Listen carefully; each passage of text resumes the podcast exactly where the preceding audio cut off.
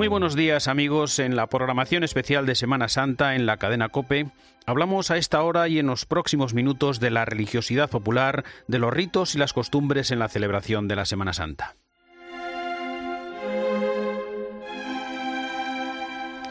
Y vamos a hacerlo con el jesuita Daniel Cuesta, autor de dos libros publicados en ediciones Mensajero del Grupo de Comunicación Loyola.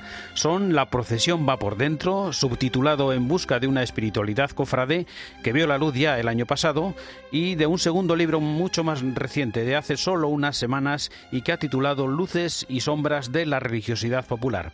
Saludamos ya a Daniel Cuesta. Buenos días, bienvenido aquí a la cadena COPE. Buenos días, ¿qué tal? Bien, eh, una pregunta para situarnos. ¿Quién es Daniel Cuesta? ¿Qué hace en Roma? Eh, ¿De dónde nace su interés por la Semana Santa? Cuéntanos. Daniel Cuesta es un diácono jesuita de 33 años que estoy estudiando en, Roma desde el mes de octubre, estudiando teología fundamental y mi interés por la Semana Santa nace desde, desde niño, desde niño que la he vivido en mi ciudad natal, en Segovia, y me he ido acercando a ella poco a poco desde, primero desde mis estudios de historia y de arte, y después ya con mi vocación religiosa desde un acercamiento más pastoral. Bien, pues si te parece vamos a comenzar por ese libro más reciente, esa religiosidad popular que, que no sé si suena a algo antiguo, a una reliquia del pasado, ¿es así o no? Yo creo que no. Hay gente a la que le dices que la religiosidad popular suena, que, que si suena una cosa antigua y demás, y te dirá que sí, que se imaginará. Pues, por ejemplo, yo pienso aquí en Roma, mis compañeros cuando ven fotos o algunos vídeos, los que no son españoles, de las procesiones, piensan que se trata de algo antiquísimo, que casi no se, no se participe, que no tiene conexión con la realidad.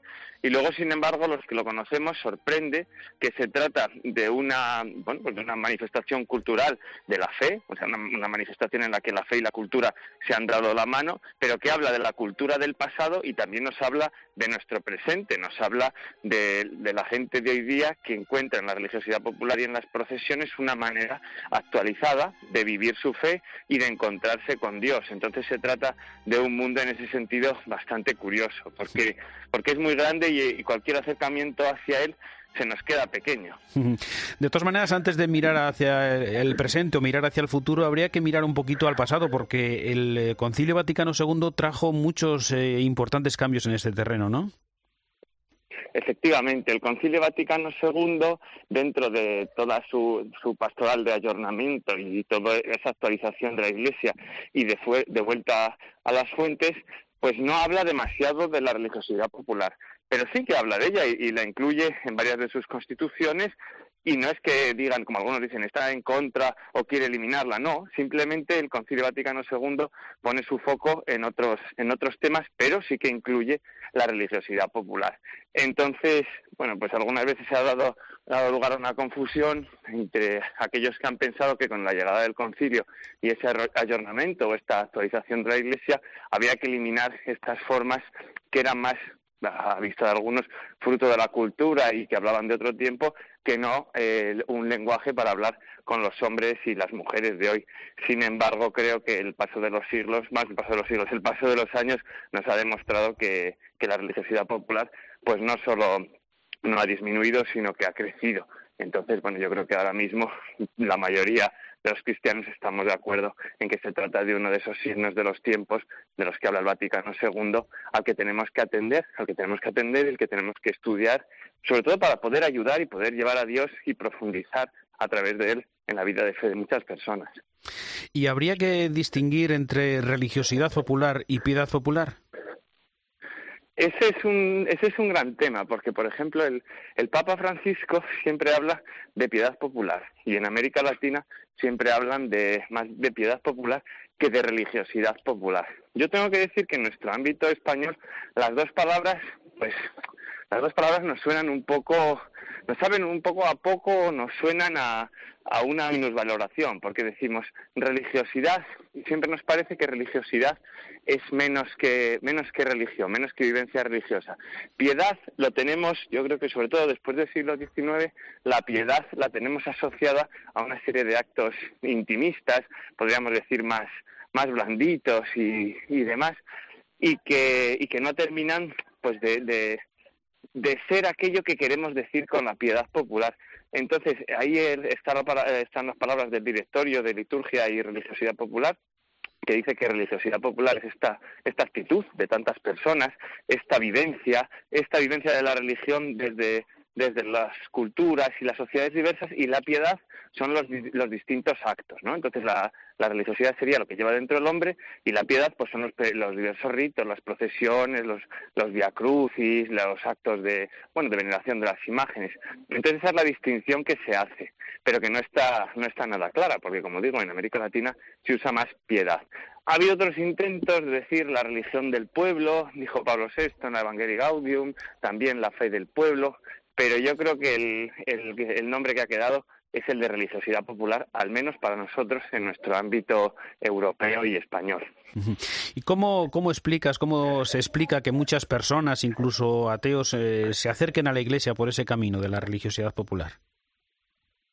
A mí es una de las cosas que me parece inexplicable y casi misteriosa. Es decir, que para muchas personas que tienen, o sea, no tienen, dicen que no tienen fe o que se encuentran muy alejadas elijan este tipo de manifestaciones de, de piedad dentro de lo que es la religiosidad popular, que son, bueno, pues son, eh, hablan con, con un lenguaje, hablan a los hombres de hoy, pero hablan con un lenguaje que hoy día pues muchas veces no utilizamos, es decir, solamente hay que pensar, en una imagen que me gusta mucho, el hombre de hoy o el chaval joven de hoy que se pone sus, sus pantalones vaqueros, sus deportivas y el día de la procesión se pone un ropón barroco con puntillas y puñetas y dices, madre mía. Sin embargo, hay muchísima gente que en ello encuentra, encuentra esa fe, aunque sean, aunque se acerca hacia la iglesia, aunque sean manifestaciones que ya te digo que son, son cansadas, porque quien ha participado en una procesión cansa, ¿sabe?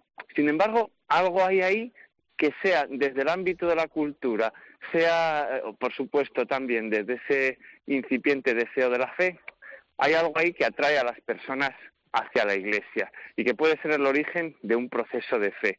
Entonces, en ese sentido, se convierte en una puerta hacia los alejados, no como hubiéramos querido imaginarla, como la hemos imaginado, ¿no? que la Iglesia que va hacia los alejados, sino que en este sentido la religiosidad popular se convierte en esos alejados que van hacia la Iglesia desde, desde una experiencia concreta, como es esta de la religiosidad popular. Entonces, la explicación, pues es difícil, es difícil. Yo creo que eso es una de las cosas que más que más cuesta el decir, bueno, tú que no tienes fe, ¿qué haces participando en las procesiones? Lo primero que yo diría es que mucha gente que dice no tener fe, si se habla profundamente con ella, te das cuenta que al menos hay una búsqueda. Y lo segundo, bueno, pues hay que, hay que acogerlo y hay que, hay que tratar de sacarle el mayor partido para que eso se convierta en una manifestación de fe. Hay, sin embargo, algunos eh, peligros, como en todos ámbitos, en este ámbito de la religiosidad popular, de, que se quede simplemente pues en una manifestación cultural, de que, bueno, pues eh, se viva con, con, cierto escepticismo, ¿no? Que, incluso caiga en la significancia, aunque tenemos datos que, que, que confirman lo contrario, y es que en España se ha triplicado el número de cofrades en los últimos años. Sí, eso también entra dentro de toda experiencia humana y en el ámbito de la fe lo sabemos, yo creo, los que, bueno, los que tenemos fe, que la experiencia humana y las experiencias de fe se mueven entre las luces y las sombras, como es ese título que, que he elegido para, para el libro, entre las luces y las sombras. Entonces, sí, la religiosidad popular tiene grandes potencialidades, pero también es consciente de que, y hay que ser conscientes de que tiene los pies de barro. Entonces, pues hay, hay diversas cosas por las que has, nombrado tú, las manifestaciones culturales sin adhesión a la fe. Yo pienso que hoy día ese es uno de los grandes peligros que tiene la religiosidad popular, es decir, el, el que se convierta en algo que, nada más que nos habla de la cultura y que expulsa la fe, que es un movimiento que se está dando en muchísimas manifestaciones culturales, no solo de estas, ¿no? sino también de, obras de arte, de museos en los que hay, hay obras que en otro tiempo pues eran obras religiosas importantes, obras ante las que se rezaba, y hoy día son un, bueno, simplemente una, una reliquia del pasado, por utilizar la palabra que hemos utilizado antes. Y con las manifestaciones puede pasar esto. Hay otra otra amenaza fuerte y clásica de toda la vida, que es la idolatría. La idolatría es dar a, otra realidad un culto, a otra persona, un culto que solo se le debe dar a Dios.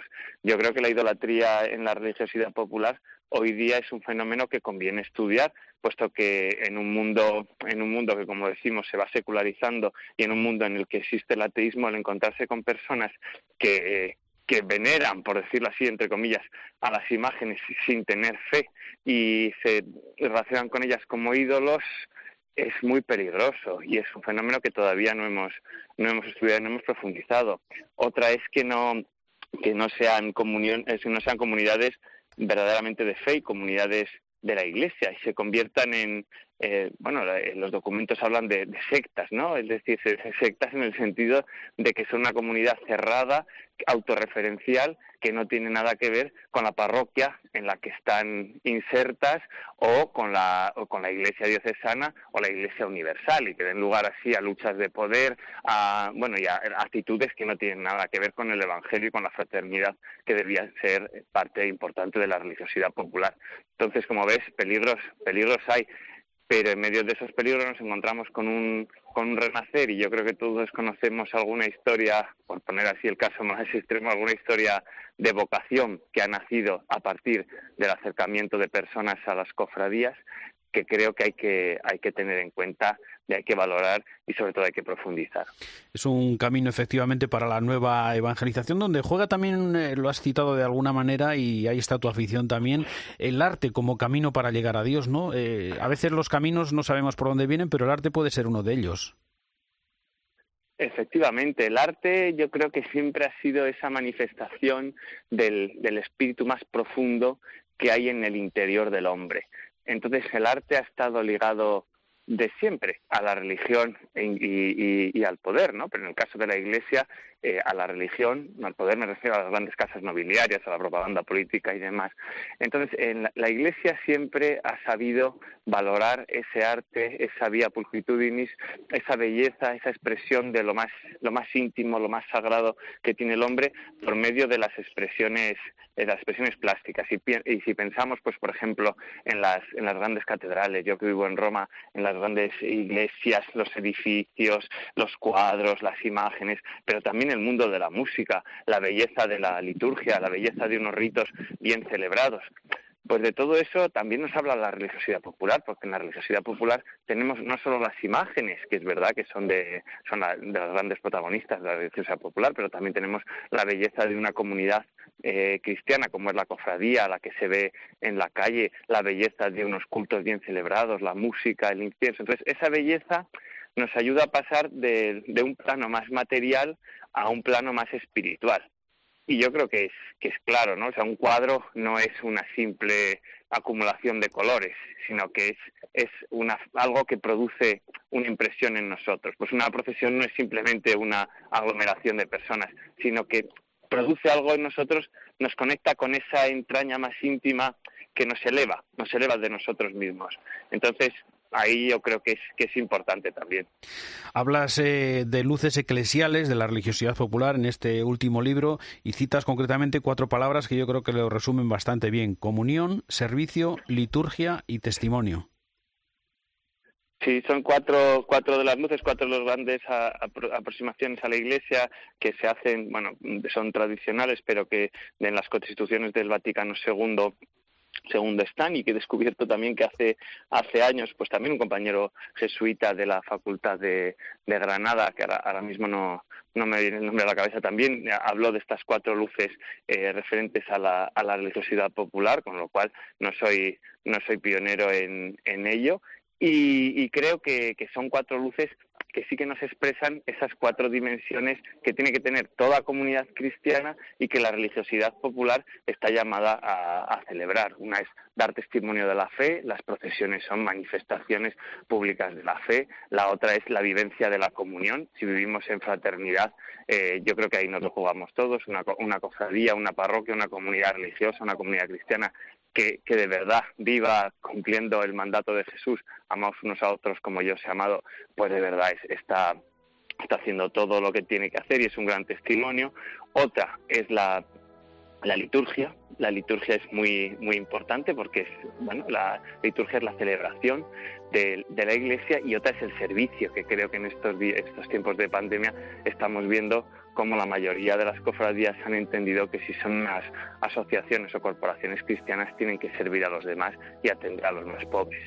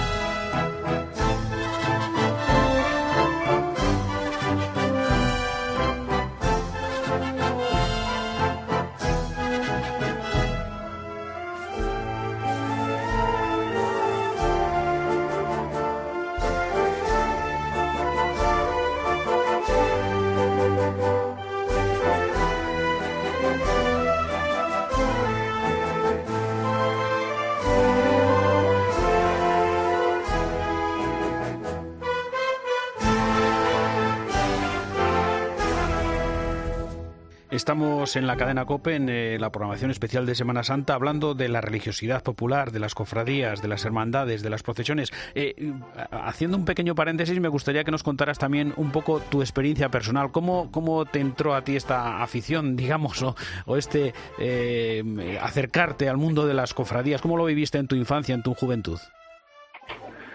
Bueno, hay un debate que es el, el, cofrade nace o el cofrade se hace. Yo creo que nací cofrade. Yo creo que nací cofrade porque desde, desde pequeño, bueno, nací un día de Jueves Santo, con lo cual ya era, digamos, día de, de procesiones por excelencia en mi, en mi ciudad y en, y en todas, ¿no? En mi Segovia natal, pero sobre todo en Segovia el, el Jueves Santo es un día casi de, de, de explosión de procesiones.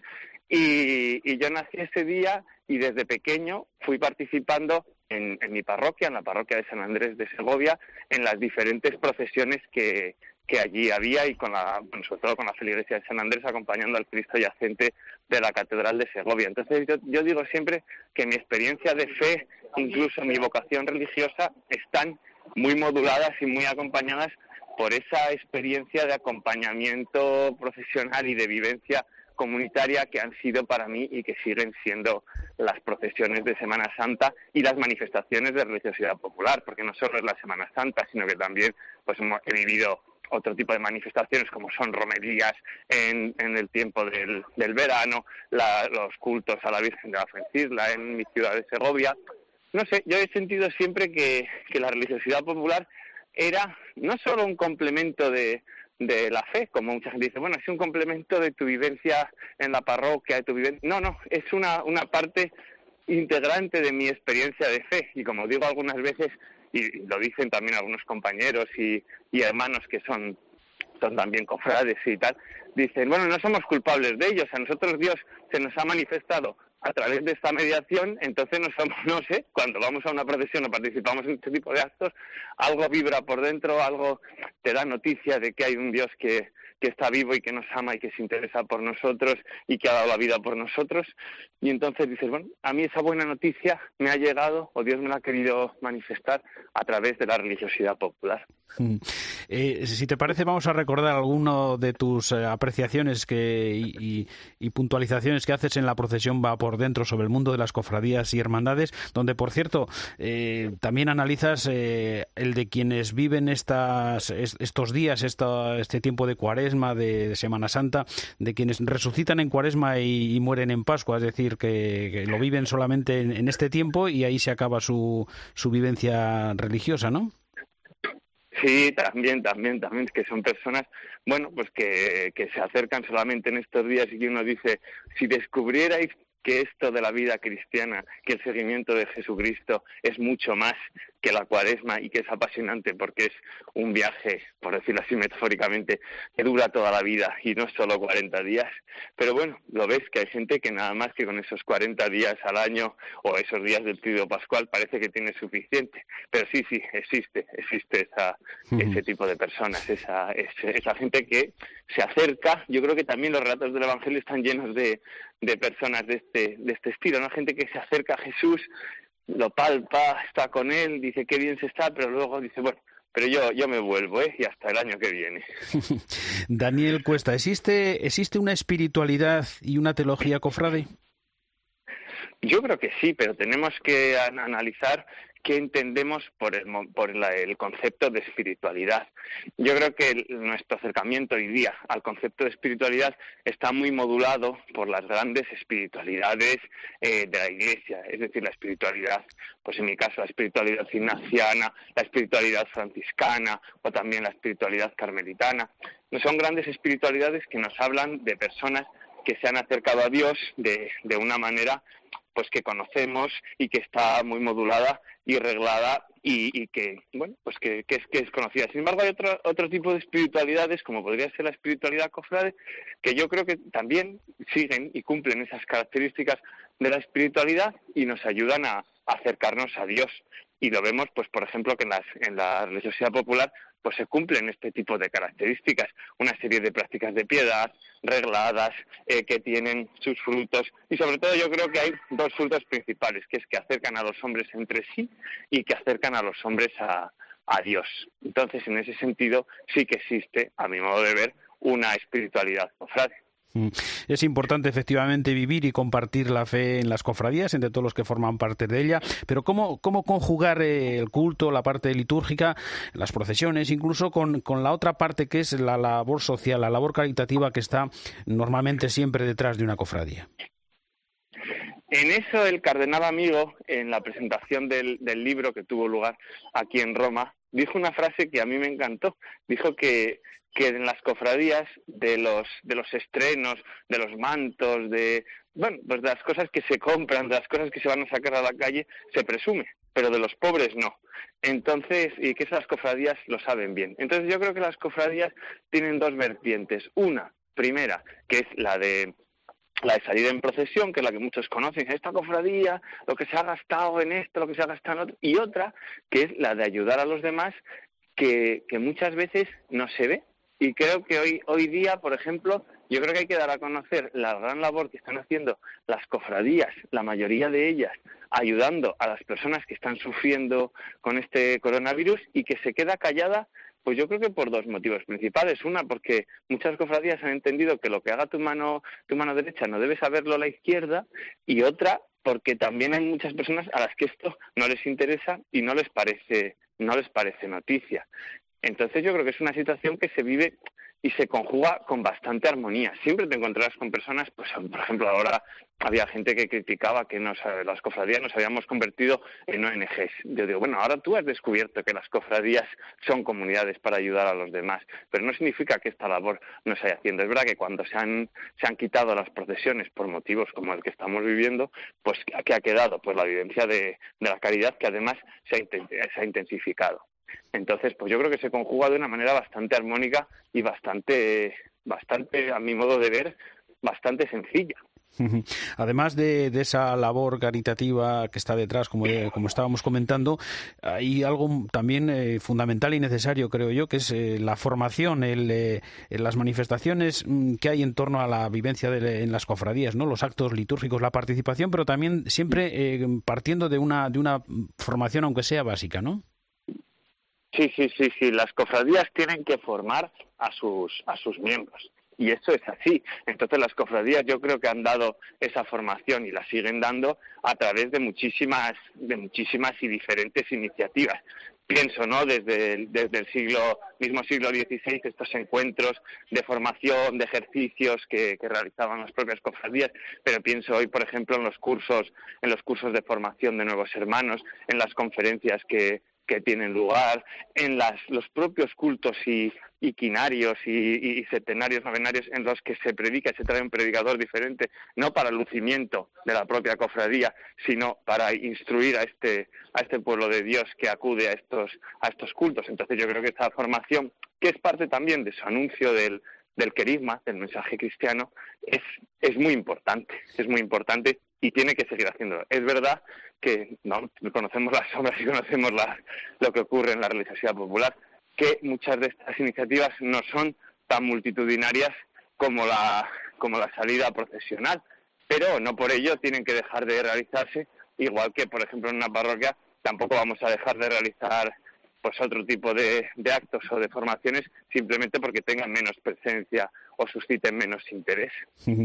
Eh, el año pasado no hemos tenido procesiones, este año tampoco, desgraciadamente por la pandemia. Esperemos que el próximo ya no sea así. Pero la procesión, en todo caso, piensas que mm, tiene que ir eh, por dentro de cada uno, si no, no valdría para nada. Yo creo que este año la procesión tiene que ir tiene que ir por dentro porque tiene que seguir realizándose pero a la vez la procesión este año tenemos que intentar que vaya todo lo por fuera que se pueda. Es decir, eh, no va a haber procesiones como, como las conocíamos, ciertamente, pero sí que hay que intentar salir de esa vivencia online que vivimos el año pasado y que nos ayudó en un momento puntual y que está, y que está muy bien, para hacer lo que se pueda, sobre todo para vivencia, vivencia espiritual más, más concreta, ¿no? que necesitamos de esas mediaciones más concretas. Entonces, no habrá procesión, pero sí que habrá visita a los templos. Si los pasos están montados en las iglesias, se puede ir a visitarlos y hacer la procesión internamente nosotros, ¿no? espiritualmente y, pues poniéndonos en esa sintonía de la religiosidad popular, que ya digo, no va a ser igual que la procesión, pero sí por lo menos ese acto de piedad, rezar el Via Crucis en el interior de las iglesias. No sé, creo que hay otras maneras de entender que la procesión va a ir por dentro este año, que no son solo el ver la procesión de otros años por, por la televisión. Pues hemos hablado en estos minutos con Daniel Cuesta, jesuita, autor de dos libros que recordamos, ha publicado Ediciones Mensajero del Grupo de Comunicación Loyola, su título bien claro, La procesión va por dentro, el primero, y luces y sombras de la religiosidad popular. Y le agradecemos especialmente a Daniel que haya estado con nosotros eh, en estos minutos aquí en la cadena COPE. Gracias y hasta una próxima ocasión. Buenos días. Buenos días, muchas gracias.